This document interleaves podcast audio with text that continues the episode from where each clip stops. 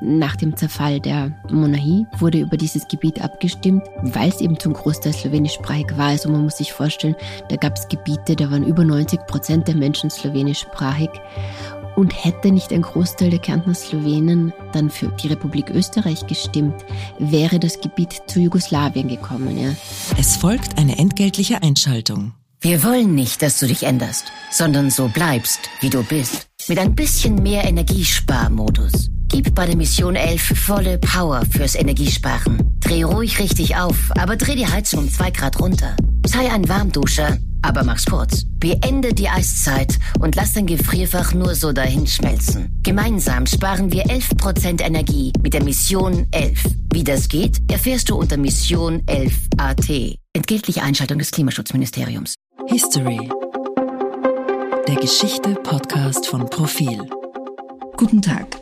Ich, also Christa Zöchling, Redakteurin des Profil, begrüße die Profil-Hörerinnen und Hörer zum heutigen Podcast mit der Regisseurin und Drehbuchautorin Andrina Mratschnika. Es gibt einen sehr erfreulichen Anlass für dieses Gespräch. Am kommenden Donnerstag, den 5. Oktober, wird um 19 Uhr im Wiener Metro-Kino ihr neuestes filmisches Werk präsentiert, für das sie bei der Diagonale in Graz mit dem Publikumspreis ausgezeichnet wurde. Verschwinden, so lautet der Titel, jedenfalls in der, in der deutschen Sprache, der Titel dieses filmischen Essays und es geht dabei um das Verschwinden der slowenischen Sprache in Südkärnten, also dort, wo Sie herkommen, Frau Mratschnika. Guten Tag. Guten Tag, Dobar Ich freue mich hier zu sein. Frau Mratschnicker, wir wollen natürlich nicht nur über Ihren Film reden, die Leute sollen sich diesen Film ja anschauen, aber ich würde wirklich gern wissen, was Sie zu diesem Film gedrängt geführt hat, weil er spielt jetzt in einer Zeit, äh, oder sagen wir so, er wird in einer Zeit gezeigt, wo sich viele an den Ortstafelsturm 1972 erinnern. Und die Frage ist natürlich, was hat sich seitdem verändert? Wie ist das Leben einer Kärntner Slowenin in Südkärnten? Wie schwer wiegen die vergangenen Jahrzehnte? Ähm, ja, das sind gleich einige Fragen natürlich. Was mich zum Film gebracht hat, ich habe mich auch in meinen ähm, Dokumentarfilmen davor mit der mit meiner Familiengeschichte beschäftigt, die eben auch die Geschichte der slowenischen Volksgruppe in Kärnten ist. Meinen ersten Kurzdokumentarfilm habe ich über meinen Großonkel André gemacht, der aus der deutschen Wehrmacht desertiert ist, sich den Partisanen angeschlossen hat und ähm, dann gefangen genommen wurde, gefoltert und ähm, mit einem Kopfschuss hingerichtet wurde. Das war ein Kurzfilm, es gab wenig Spuren von ihm und es war mir wichtig, mehr von ihm und über ihn und über diese Zeit zu erfahren. Und ein bisschen als Konsequenz daraus hat sich mein zweiter Dokumentarfilm, Der Kärntner spricht Deutsch, entwickelt. Das war 2006. Ähm, das ist ein Film mit sehr vielen eigentlich durchwegs äh, slowenischen, Kärntner slowenischen Zeitzeuginnen, ähm, die in Konzentrationslager, Arbeitslager deportiert waren, aber vor allem auch mit Partisanen, die im Widerstandskampf gegen den Nationalsozialismus gekämpft haben. Und dieser Dokumentarfilm hat zwar auch die Zeit nach 45 behandelt, aber nicht so intensiv. Ähm, das war eine sehr intensive Arbeit für mich, weil auch die Zeitzeuginnen sehr traumatische Erlebnisse hatten, ähm, eben zum Beispiel äh, Nani Olib, die im KZ Ravensbrück war, ähm, Cyril Sadonik, der das Massaker in seiner Familie am Berschmannhof erlebt hat. Und nach dem Film, der hatte bei der Biennale äh, Premiere, da hatte ich das Gefühl, ich habe jetzt zu diesem Thema äh, dokumentarisch viel erzählt. Ähm, auch ein Zeitdokument geschaffen und habe eigentlich nicht gedacht, dass es für mich noch dokumentarisch, dass ich nochmal einen Dokumentarfilm irgendwie zum Thema der slowenischen Volksgruppe in Kärnten machen würde. Aber es war offenbar notwendig, weil auch in diesem neuen Film, der natürlich die aktuelle Situation zeigt, die Vergangenheit eine Rolle spielt. Ja, natürlich, diese Vergangenheit wirkt sehr stark nach. Und das Traurige oder Erschütternde ist immer noch in Kärnten, dass diese Vergangenheit zum Teil auch so ignoriert wird, dass es da so wenig einerseits Wertschätzung für die Opfer der Deportationen gibt, äh, so wenig Achtung und dass gerade auch der Widerstandskampf der Partisanen und Partisaninnen oft so verunglimpft wird, bis heute noch. Und auch wenn man sich heute in Kärnten bewegt, man findet überall Denkmäler für Deutschnationale, ähm, die sogenannten auch Abwehrkämpfer-Denkmäler, die von den Deutschnationalen eben missbraucht werden. Ähm, ja, es gibt viel dazu zu sagen, aber diese Denkmäler findet man überall und kaum irgendwo äh, Denkmäler für die Deportierten. Es gab 1942 eine große Deportationswelle, bei der slowenischsprachige Familien deportiert wurden. Und auch in den Jahren davor und danach wurden immer wieder Leute, slowenischsprachige Kärntner, Slowen äh, ja, Kärntnerinnen deportiert. Das spielt ja auch am Beginn Ihres Films eine Rolle, die Erinnerung an diese Deportationen, die Angst, die die Leute damals hatten und die Angst, die sich dann verlagert hat auf die heutige Zeit, auf die jetzt, jetzt Zeit, auch wenn sie jetzt 50 Jahre her ist, nämlich dieser Ortstafelsturm, wo der Kolonnen von aufgebrachten Abwehrkämpfern, Heimatdienstlern, dummen Buben äh, durch Südkärnten gefahren ist mit ihren Autos, aufgeblendeten Scheinwerfern, hupend und dann die Höfe besonders bekannter Kärntner Slowenien aufgesucht hat und unter anderem auch den Hof ihrer Familie und wo dann ihre Mutter, glaube ich, hat mir das erzählt, äh, wo die Großmutter Angst hatte, dass die Scheune angezündet wird. Es wurde zwar nicht die Scheune angezündet, aber das Pferd wurde nach dieser Nacht erhängt im Stall aufgefunden. Ist ein sehr dramatischer Beginn. Ähm, ja, genau, das ist auch ein Filmausschnitt aus einem Interview mit meiner Oma, das ich ähm, eigentlich für der Kärntner spricht Deutsch geführt habe ähm, auf das ich aber für diesen Film jetzt wieder zurückgegriffen habe. Also ich habe auch zum Teil älteres Material ähm, verwendet und auch Material, das ich damals für der Kärntner Sprichdeutsch nicht genützt habe. Und meine Oma hat eben erzählt von dieser Angst. Meine Oma war selbst auch deportiert im Arbeitslager, ihr Vater und Bruder im KZ Dachau. Ähm, eben zwei Brüder sind gestorben, einer zwangsrekrutiert an der deutschen Front, einer als Partisan ermordet. Das heißt, meine Oma hat diese traumatischen Erlebnisse alle selbst erlebt und dann 72 diesen Ortstafelsturm. Ähm, das war schon auch mit, mit dieser Todesangst verbunden und mit dieser Angst wieder abgeholt zu werden. Also wenn der Kolonnen Gröland ähm, ja, durchs Dorf fahren und man hat dann eben die Milchhütte in den Bach geworfen, Staatsverräter vors Haus geschrieben und eben das Pferd erhängt. Also als sie in der Früh dann in den Stall gekommen ist, die Familie hat sich vor Angst zu Hause eingesperrt und eingeschlossen und als meine Oma in der Früh in den Stall gekommen ist, hat sie das erhängte Pferd gefunden. Wurde in Ihrer Familie äh, darüber geredet? Also ich meine, haben Sie als wann haben Sie als Kind denn von diesen von diesen Erlebnissen, von diesen Geschichten erfahren? Ähm, ich kann mich nicht an einen bestimmten Punkt oder Zeitpunkt erinnern, wann ich das erfahren hätte. Ich glaube tatsächlich, dass meine Mutter mir immer von diesen Dingen irgendwie erzählt hat.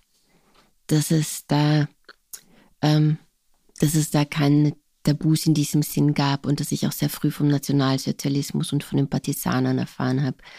Ähm, aber das ist auch speziell natürlich, weil diese Weitergabe dieser Geschichten von, meine, von meiner Oma über meine Mutter eigentlich immer, wie soll ich sagen, vielleicht funktioniert hat oder beide erzählt haben und ich da war, die eben neugierig war, die immer gefragt hat und wissen wollte, ähm, weil ich eben weiß, dass zum Teil meine Cousinen oder Cousins dann sagen, sie haben das noch nie gehört oder nicht mhm. gewusst. Mhm. Also ich glaube, es ist innerhalb einer Familie auch einfach, wo das Interesse dann stark ist, wer erzählt und wer fragt nach.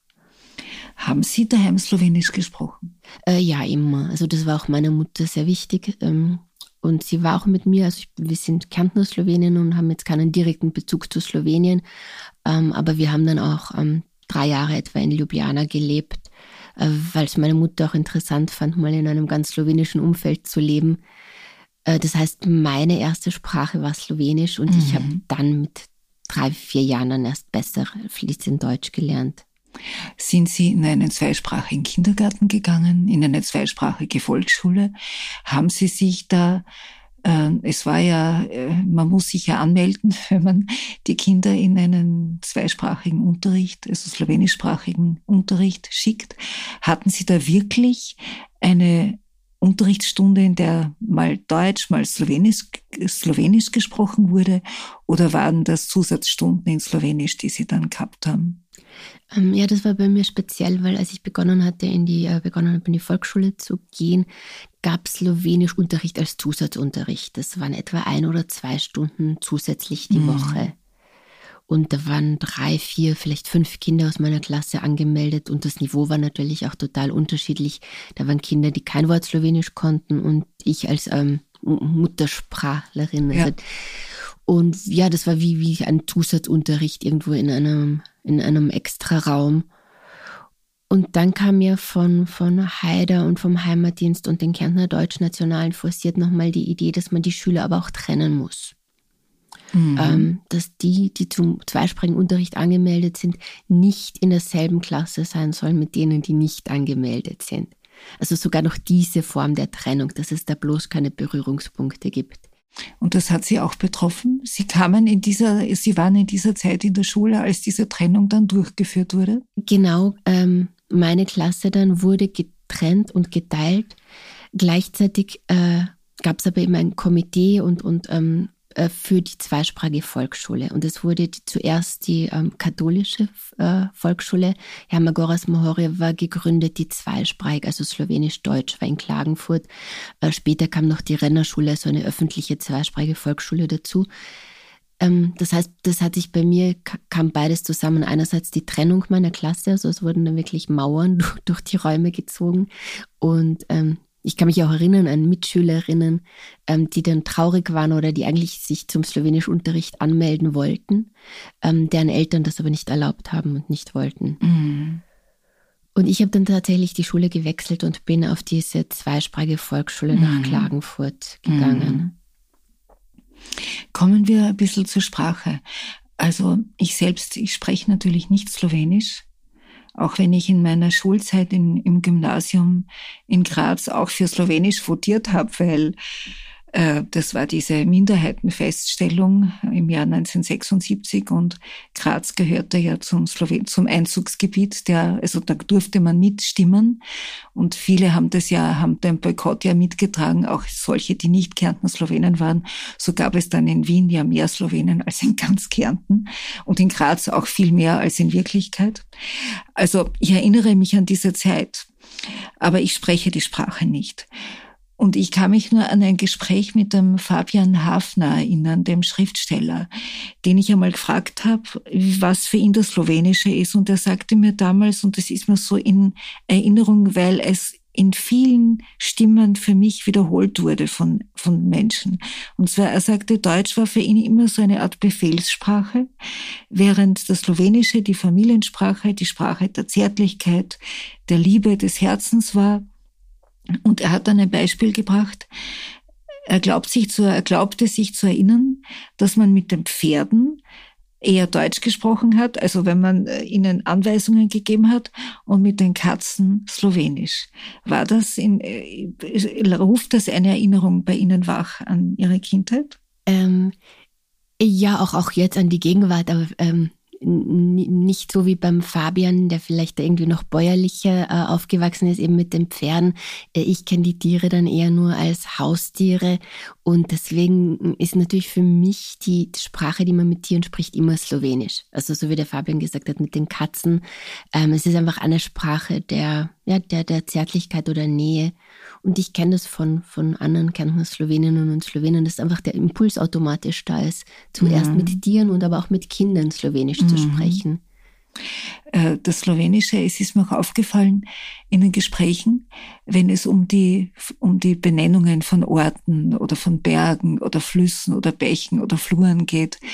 Die slowenischen Namen haben meist eine Bedeutung, also man erkennt dann daran, ob das jetzt äh, ein großer, ein wilder oder ein sanfter Berg ist.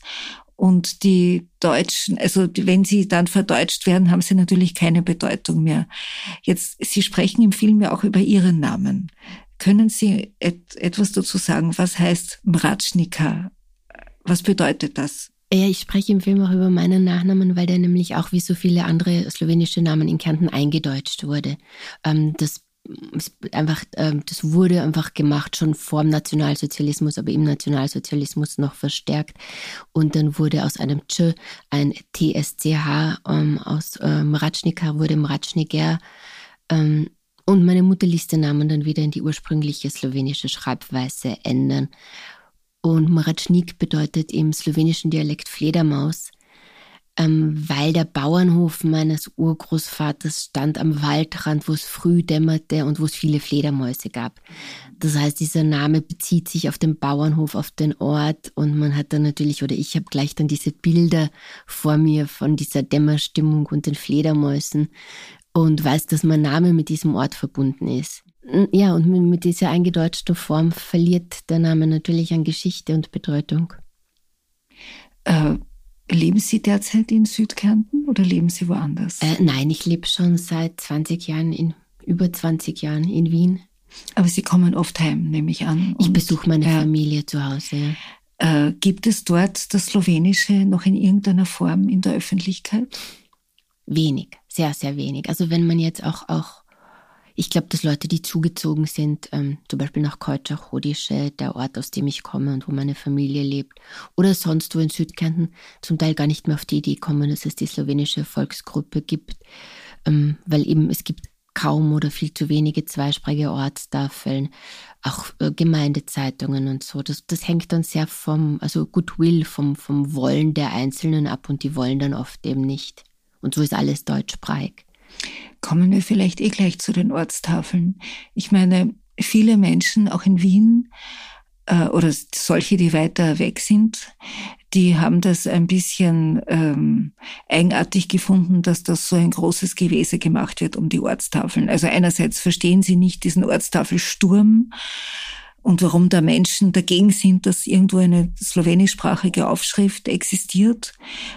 Und andererseits äh, verstehen sie auch nicht, warum da die Kärntner Slowenen so viel Wert drauf legen, äh, dass da eine slowenischsprachige Tafel, also Aufschrift existiert.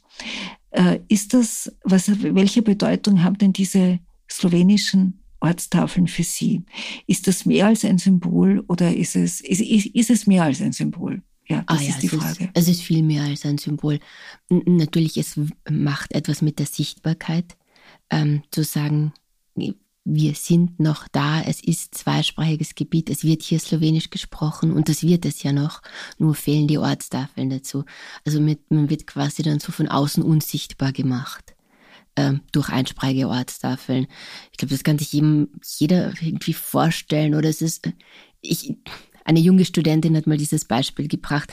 Es ist, als würde man in einem Haus wohnen, auf dem man aber keinen Klingelknopf mit dem eigenen Namen hat. Ähm, ja, ich finde auch, dass man wird unsichtbar gemacht, ein starkes äh, Gefühl und Bild, das man sich vielleicht vorstellen kann. Gleichzeitig gehen dadurch aber auch die slowenischen Namen verloren. Also mir mir persönlich geht so, ich, ich weiß viele Ortsnamen einfach nicht mehr auf Slowenisch, ähm, weil ich ständig nur mit den deutschen Namen konfrontiert bin. Also dadurch geht auch unser Wortschatz, unsere Bildung, unser Bewusstsein verloren. Und wie Sie es ja gesagt haben, die slowenischen Ortsnamen erzählen oft etwas, woher der Name kommt, ähm, die Geschichte eines Ortes. Also insofern ist es ja für alle ein großer Verlust, wenn diese Sprache und diese Namen verloren gehen. Also nicht nur für die slowenischsprachigen. Also wenn man sich die Geschichte dieser, dieser, dieses Kampfes um slowenische Ortstafeln anschaut, dann ist es ja eine wahnsinnig absurde, groteske Geschichte. Also 1972 wurden sie ausgerissen, nachdem es ein Gesetz gegeben hat, äh, dass man die endlich halt aufstellt, weil man vom Staatsvertrag her Artikel 7 äh, darauf verpflichtet ist. Dann gab es eine Minderheitenfeststellung, also die slowenischen quasi Köpfe wurden gezählt, abgezählt. Das wurde allerdings boykottiert, sodass dann kein wirkliches Ergebnis, kein verwertbares herauskam. Das war 1976. Dann gab es ein Gesetz, dass man gesagt hat, na, man stellt die Ortstafeln dort auf, wo 20 Prozent Anteil an slowenischsprachigen Menschen leben. Aber auch die wurden nicht aufgestellt. Und das hat sich dann weitere Jahrzehnte gezogen, bis es dann mal ein Vertreter der Kärntner Slowenen, der ins slowenische Gymnasium gegangen ist, der Anwalt wurde, bis der angefangen hat mit Hilfe der Beeinspruchung von Strafmandaten, also dass er zu schnell gefahren ist, über 50 kmh hinaus, hat einen Bescheid bekommen, ein Strafmandat hat das beeinsprucht und hat das begründet damit, dass er nicht wusste, dass er sich in einem Ortsgebiet aufhält, weil die Ortstafel dort nur auf Deutsch steht.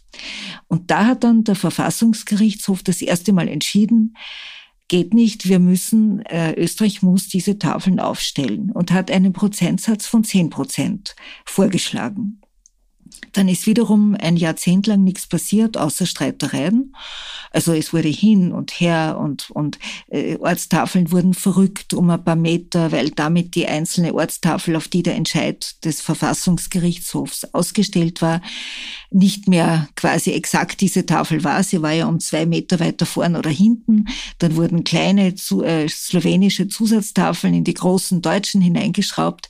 Also es war eine sehr grotesk anmutende, eigentlich wahnsinnig peinliche Geschichte. Und dann wurde ein Kompromiss erzielt und diesen Kompromiss trugen zwei äh, Organisationen, der Vertreter der Kärntner Slowenen und der Kärntner Heimatdienst mit. Und dieser Kompromiss sagt jetzt dort, wo 17,5 Prozent Slowenen leben, dort werden sie aufgestellt. Sind sie allerdings auch noch immer, noch immer nicht ganz. Jetzt wird dieser, entschuldige, dass ich so lang spreche, aber dieser Kompromiss wird derzeit unheimlich groß gefeiert. Konsensgruppe, Konflikt bereinigt, Versöhnung. Was halten Sie denn davon? Äh, ja, indem wir das jetzt lang sprechen mussten, merkt man einfach, dass es sehr komplex ist und sich über Jahrzehnte gezogen hat und wie ähm, verwirrend und ermüdend das Ganze auch ist und wie Heira die Ortstafeln verrückt hat und dass das Urteil des Verfassungsgerichtshofes, diese zehn Prozent nicht einfach umgesetzt werden konnten. Ähm, ja, und wie, wie Sie gesagt haben, das wird jetzt groß gefeiert, dass, dass die 10 Prozent eigentlich nicht umgesetzt wurden, sondern die, dieser seltsame Kompromiss von 17,5 Prozent wird in Kärnten gefeiert wie die beste aller Lösungen. Es gibt immer noch Orte ganz ohne Ortstafeln. Also mein Heimatort Keutschach-Hodische hat bis heute keine Ortstafel, keine einzige. Es gibt aber deutschsprachige Richtungsschilder und Willkommen in der Gemeinde Keutschach. Das ist alles rein deutschsprachig ja, ich, ich verstehe das nicht, wie, wie das möglich ist, dass das so gefeiert wird. Ich glaube, da, da gefallen sich die Leute in der Rolle und man gefällt sich halt darin zu sagen, dass das alles gelöst ist. Ich meine, es gibt auch Slowenenvertreter, die sagen, besser diese 180 Tafeln oder 198 Tafeln als gar nichts oder als äh, äh noch weniger. Also so quasi, man nimmt halt diesen Kompromiss hin, auch wenn man insgeheim meint oder merkt, dass es ein fauler Kompromiss ist. Aber ich weiß nicht, finden Sie das gut? Weil was haben wir denn aus der ganzen Geschichte jetzt gelernt, aus der Geschichte der letzten 50 Jahre, dass sich der Kärntner Heimatdienst irgendwie durchsetzt, oder? Ja, ich fürchte, das kann man leider so sagen und das muss man so sagen, dass dass ja nicht einmal die Tafeln, die 1972 beim Ortstafelsturm niedergerissen wurden, dass nicht einmal die bis heute aufgestellt wurden, das müsste einem ja schon klar machen, dass dieser Kompromiss keine gute Lösung war, dass dieses Unrecht von damals eigentlich bis heute nicht wieder gut gemacht wurde. Und ja, dass die deutschen Nationalen immer noch das Sagen haben. Und Frau Mratschnicker, warum glauben Sie, Machen da einige Vertreter der Kärntner Slowenen dabei mit? Sind die auch einfach müde und zermürbt? Oder was ist das? Das frage ich mich auch immer wieder und lang und ich glaube, das fragen sich viele äh, Einsprachige und Slowenen und Sloweninnen, wieso da einige Vertreter mitmachen. Eine Erklärung könnte sein, dass nach der Ära Haider die Menschen froh sind, dass es besser geworden ist weil mhm. und nach natürlich es gab so viel offenen Hass, so viel Hetze, ähm, ja und unter Haider noch extrem. Und jetzt äh, unter Peter Kaiser ist das anders. Da kommt hin und wieder mal ein slowenisches Wort. Also man ist jedenfalls weit weg von Hass und Hetze. Und ich glaube, die Menschen sind auch sehr zermürbt und müde geworden und vielleicht froh, dass es nicht mehr so hasserfüllt ist. Froh, dass, dass es nicht mehr so extrem ist. Man ist zwar lang nicht gleichberechtigt und lang nicht anerkannt und die Sprache wird weniger und verschwindet, aber ich glaube, dass so eine Resignation und eine Müdigkeit und gleichzeitig eben, ja, vielleicht auch trotzdem eine Erleichterung, dass es früher schlimmer mhm. war und doch mhm. jetzt besser ist. Und dann glaube ich, dass sich vielleicht der Vertreter eben auch in dieser Rolle gefallen, wie, wo sie sich dann so ein bisschen als Friedensstifter präsentieren können. Und es ist vielleicht gefälliger, sich selbst so zu sehen, äh, zu sagen, ja, ich habe ja was erreicht mit meinem Dialog mit dem Heimatdienst. Da kann man sich vielleicht selbst mehr stilisieren als irgendwie Macher und Friedensstifter, als zu sagen, ja, aber es ist immer noch nicht in Ordnung. Mhm.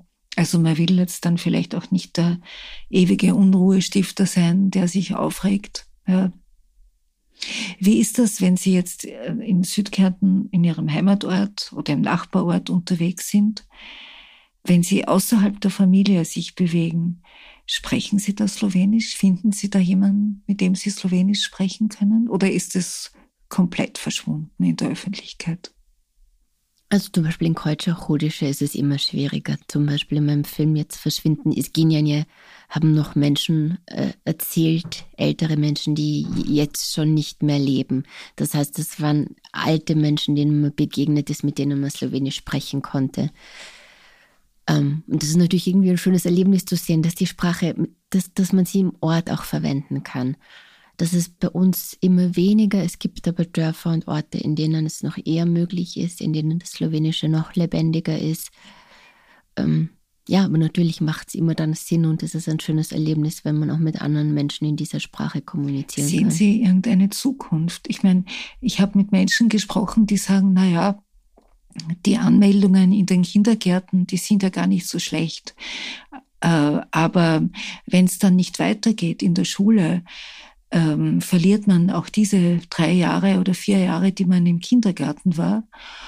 Und wenn diese Sprache nicht wirklich gesprochen wird, dann verliert man sie auch, selbst wenn man in der Schule dann auch noch weitergelernt hat. Also so quasi der Gebrauch einer Sprache hängt daran, ob er in der Öffentlichkeit anerkannt ist, dieser Gebrauch, und ob er auch gepflegt wird. Und sehen Sie da irgendeine Zukunft für das Slowenische? Schwierige Frage, weil ich, ich glaube, ich fürchte, es, es müsste viel geändert werden im, im Schulsystem. Ähm, zum Beispiel ist es ja auch so, dass dann zum Beispiel Volksschüler, die nicht in der Gegend von Klagenfurt wohnen, haben dann kaum mehr Möglichkeit, nach der Volksschule weiter Slowenisch zu lernen. Es gibt nur das slowenische Gymnasium in Klagenfurt. Andere Möglichkeiten gibt es nicht. Und natürlich müsste die Sprache auch in der Öffentlichkeit ähm, von, von offizieller Seite auch Zweisp- auch verwendet werden, die slowenische Sprache, eben wie sie in einem zweisprachigen Gebiet normal sein sollte, damit die Menschen sehen, ja, ich, ich kann diese Sprache gebrauchen, verwenden, ähm, aktiv sprechen. Weil natürlich eine Sprache nur in der Schule zu lernen, das ist zum Teil möglich, aber das ist dann keine mhm. lebendige Sprache. Dann lernt man Slowenisch so wie Französisch oder Englisch oder Spanisch. Ja. Mhm. Es wurde in den vergangenen Jahrzehnten auch viel darüber geredet, äh, von, von der sogenannten Kärntner Urangst. Äh, es wurde so darüber gesprochen, als ob das jetzt ein, eine Erläuterung wäre für das, was sich da abspielt, als ob man es mit der Kärntner Urangst verstehen könnte. Was halten Sie von diesem Begriff Kärntner Urangst, beziehungsweise was verstehen Sie drunter? Ähm, ich, ich glaube darunter zu verstehen, ähm, dass man damit meint, dass die Kärntner immer noch Angst haben vor Slowenien oder ähm, ja, inzwischen Jugoslawien gibt es ja nicht mehr von Slowenien okkupiert zu werden. Und dass das die permanente Angst war und dass diese Angst das alles erklärt, die Angst vom Slowenischen. Ähm, zweimal gab es die Situation, also diese Gebietsansprüche natürlich 1920. Ähm, nach dem Zerfall der Monarchie wurde über dieses Gebiet abgestimmt, ähm, weil es eben zum Großteil slowenischsprachig war. Also man muss sich vorstellen, da gab es Gebiete, da waren über 90 Prozent der Menschen slowenischsprachig. Und hätte nicht ein Großteil der Kärntner Slowenen ähm, dann für die Republik Österreich gestimmt, wäre das Gebiet zu, zu Jugoslawien gekommen. Ja. Ähm, und viele Slowenen haben für Österreich gestimmt aus verschiedensten Gründen. Eben, es war eine Republik ähm, das andere war damals noch die SHS-Monarchie. Zum Beispiel mein Urgroßvater hat für Österreich gestimmt, weil er für keine Monarchie stimmen wollte. Mhm. Und dann gab es auch wirtschaftliche Gründe. Wenn Klagenfurt als Hauptstadt näher war als Ljubljana, wenn man da erst die Karawanken überqueren müsste, was logischer, ähm, dass man, dass das der Raum ist, in dem man lebt und nicht von Klagenfurt abgeschnitten sein will. Mhm das, das waren ganz viele diese Gründe, die ausschlaggebend waren. Und es wurde den Slowenen aber auch äh, versprochen, dass sie gleichberechtigt sein werden. Ja. Damals wurden sehr, sehr viele Dinge versprochen und sofort nach der Volksabstimmung hat man gesehen, dass diese Versprechen nicht gehalten werden und ähm, da wurden sehr viele Slowenen auch vertrieben. Ähm, wurden enteignet oder entlassen. Auch das ist ein großes Tabuthema in Kärnten, von dem man ganz wenig weiß und über das ganz wenig geredet wird. Von den Enteignungen und den Deportationen oder? Ja, von diesen Enteignungen nach 1920 und Entlassungen, ja. dass da sehr viele Menschen schon 1920, also slowenischsprachige ja. Menschen, ähm, damals schon geflohen sind nach der Volksabstimmung. Ja. Das ist etwas, was ich auch selbst erst in den letzten Jahren zum ersten Mal erfahren habe. Das ist nichts, was, was so äh, einer größeren Öffentlichkeit bekannt wäre. Die sind geflohen, weil äh, der Hass dann wieder aufgeflammt ist, nachdem die Volksabstimmung sozusagen in den Augen der Deutschkärntner gut ausgegangen ist. Mm, genau, ja. Mhm. Und weil sie natürlich dann bedroht wurden und weil sie auch äh, die entlassen wurden. Ja. Also zum Beispiel Eisenbahner wurden entlassen und hatten dann keine Perspektive mehr in, in Österreich zu leben und zu arbeiten und sind dann ja. äh, nach Slowenien, nach Jugoslawien gegangen.